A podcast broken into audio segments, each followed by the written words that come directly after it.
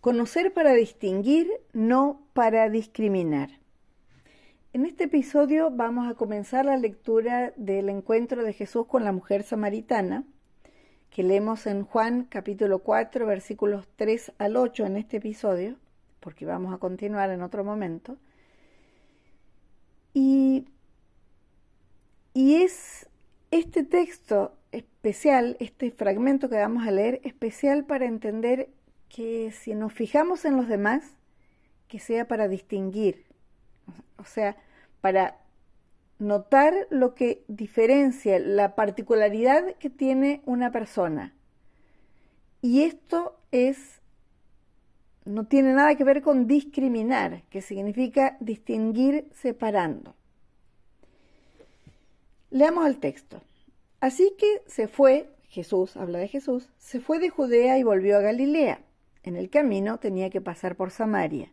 Entonces llegó a una aldea samaritana llamada Sicar, cerca del campo que Jacob le dio a su hijo José. Allí estaba el pozo de Jacob, y Jesús, cansado por la larga caminata, se sentó junto al pozo cerca del mediodía. Poco después llegó una mujer samaritana a sacar agua, y Jesús le dijo, Por favor, dame un poco de agua para beber. Él estaba solo en ese momento, porque sus discípulos habían ido a la aldea a comprar algo para comer. Se hace necesario comentar, aunque sea brevemente, algo sobre los samaritanos. ¿no? Recordemos que en tiempos de Jesús, Israel estaba dividida en tres regiones. Judea en el sur, Galilea en el norte y Samaria que ocupaba la región central, en medio de estas dos.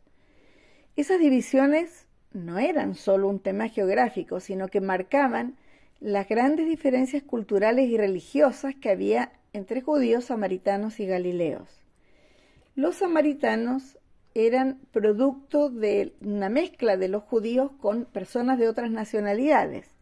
Esta mezcla racial, sí, pero también religiosa, porque cada pueblo que vino, que había venido, eh, había traído también sus prácticas, sus dioses, sus prácticas idólatras, sus dioses, y esto se, había mezclado con el culto de Jehová.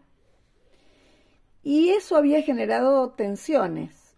Y de este modo, cuando un judío quería viajar de Judea a Galilea, lo que normalmente hacía era dar una vuelta cruzando el río Jordán para llegar al norte, donde volvería a cruzarlo nuevamente para entrar en Galilea que no era el camino más corto, pero así se evitaba pasar por Samaria y que le evitaba hostilidades y problemas y situaciones poco gratas.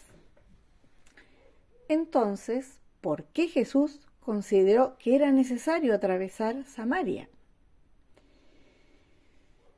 Pues al parecer porque la omnisciencia divina de Jesús, que que, es muy hermoso como, se manifiesta esto, en su omnisciencia sabía que había una mujer que lo, iba, que lo necesitaba urgentemente. Pero lo hermoso de este texto es que al mismo tiempo que nos damos cuenta de esto, nos damos cuenta de la naturaleza humana de Jesús, porque se, lo, se nos muestra cansado del camino y sentado en un pozo.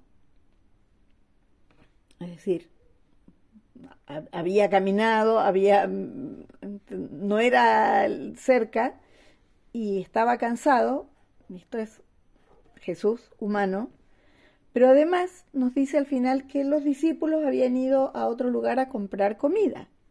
A ver, Jesús había alimentado una multitud. ¿Por qué no hizo un milagro y listo? ¿Por qué además de estar cansado, tenía que esperar que fueran y compraran a otro lugar y, llegaran con la comida. Pues por la naturaleza humana. Entonces, mm, por la naturaleza humana de Jesús. Jesús se sujetó a su naturaleza humana. Jesús em, hacía una vida normal como los demás. Y, y cuando hacía milagros, lo hacía para glorificar a, su padre, no para satisfacer sus propias necesidades. Y con esto también nos, nos, viene a decir que, que, miremos a Jesús en que Jesús hacía lo que le tocaba. eh, no esperemos milagros eh, en cosas que nosotros podemos hacer. Podemos eh, ir y trabajar y comprar comida y no estar pidiendo, ay Señor, no sé, que me caiga una lluvia de dólares. Estoy, por supuesto, exagerando, pero muchas veces perdemos esta noción de, que hasta Jesús hizo lo que le tocaba. Y su trabajo era cumplir lo que su padre le pedía. Pues volvamos al texto y veamos este encuentro. Ya tenemos presente que esta era una mujer samaritana, por lo tanto este, había cierta hostilidad y, y que era una mujer, digamos que no era lo más habitual que los hombres se dirigieran a las mujeres. Em, y en esta, en esta situación, Jesús se acerca, o, sea, Jesús está sentado junto al pozo y ella se acerca a sacar agua. Jesús conocía su necesidad, por eso había ido hasta ahí, pero él comienza la conversación con mucha humildad, pidiéndole un favor le pide, dame de beber. Entonces, quedémonos con, con estas dos cosas. Uno, no discriminemos, pero sí conozcamos a los demás para distinguir su particularidad. Eh, la particularidad de la mujer que vamos a ver más adelante eh, llevó a Jesús a acercarse para ayudar, para ofrecerle, después de, este diálogo, lo vamos a leer, un agua que sacia toda sed. Entonces, lo primero es no discriminar, no pensar, esta, esta mujer que vive en otro lugar, que tiene unas prácticas idólatras, ¿qué voy a ir a hacer yo a hablar de, Dios ahí? O sea, nosotros pensamos, este señor de pelo largo, este hippie que cree en, no sé, en los unicornios, de qué, cómo le voy a hablar de Dios, qué, qué voy a pedir por él, qué, por qué me voy a relacionar con una persona así, llegamos a decir cosas de ese estilo.